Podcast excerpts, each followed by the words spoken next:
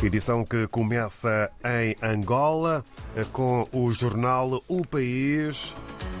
Namíbia quer vitória do MPLA a favor do progresso de Angola. O chefe de Estado, aqui em fotografia do Estado namibiano, numa carta dirigida ao seu homólogo João Lourenço, disse augurar que a vitória do MPLA ajude o governo angolano a corresponder às expectativas do povo relativamente ao desenvolvimento e progresso social da nação. É assunto que faz manchete logo na parte superior da capa do país, que escreve ainda com letras garrafais Banco Kiev punido com multa de 30 milhões de kwanzas por incumprimento de normas cambiais. Uma corda que é dura e que serve aqui de fotografia para o título que é o que tem a maior dimensão na capa do país. Na Willa, três cidadãos enforcaram-se num só dia. É uma corda de forca, é o que podemos ver aqui na capa do país em Angola. Mudamos para Moçambique. O Jornal Notícias apresenta como título maior, excepto nos hospitais, aeronaves e lares, e lares de idosos, o uso da máscara deixa de ser obrigatório. Fotografia do presidente de Moçambique com o título Assegurados 3 bilhões para investigação agrária.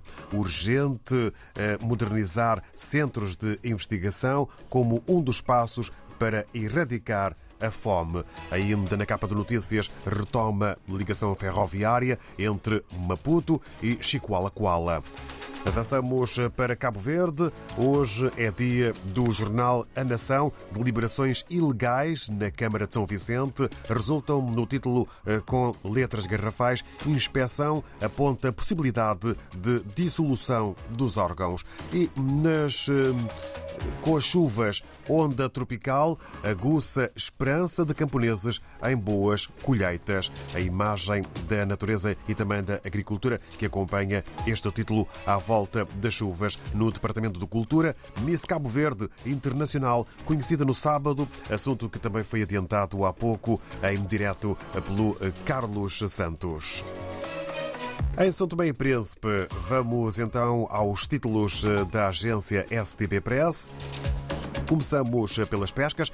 Direção das Pescas, FAO, Organização das Nações Unidas para a Alimentação e Agricultura, e Fish for ACP, iniciativa da Organização dos Estados de África, Caribas e do Pacífico, organizam ateliê sobre valorização do potencial das pescas em São Tomé e Príncipe. Um outro título, Presidente da Assembleia Nacional felicita MPLA e João Lourenço pela vitória nas eleições. Vamos até ao Brasil. Hoje, em foco, a Folha de São Paulo com o título maior a ser este: Desemprego recua a 9,1% e renda volta a subir, diz IBGE. Em julho, total de desocupados fica abaixo dos 10 milhões pela primeira vez desde 2016. Ainda na capa do jornal Folha de São Paulo, o título Caçadores e Atiradores já têm um milhão de armas. Mas o destaque fotográfico maior vai para o Museu do Ipiranga, que terá sala de exposições do tamanho de quadra esportiva. No regresso à África, hoje é dia de estarmos, de estarmos na Guiné-Bissau. Sentamos na redação do jornal O Democrata, na companhia do Filomeno Sambu, que nos dá conta do que podemos ler na mais recente edição. Filomeno, bom dia. Ora, viva muito bom dia, ouvintes da RDP África. Sejam bem-vindos a mais uma edição da revista de imprensa desta semana, 1 de setembro de 2022. Na edição desta quinta-feira, o destaque de O Democrata vai para a eleição de Florentino Mendes Pereira, ex-secretário-geral do PRS, como cabeça de lista do partido para as eleições legislativas de 18 de dezembro, com o título Eleições Legislativas, Florentino Mendes Pereira eleito cabeça de lista do Partido da Renovação Social. No interior, o jornal escreve: o antigo secretário-geral do Partido da Renovação Social, Florentino Mendes Pereira, foi escolhido como cabeça de lista do partido para as próximas eleições legislativas agendadas para 18 de dezembro de 2022.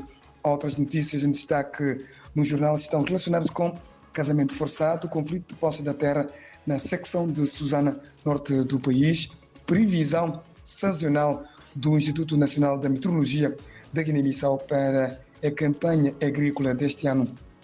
Sobre estes três destaques, o jornal escreve: A resgata meninas obrigadas a casar com homens acima dos 60 anos. Conflito de posse da terra.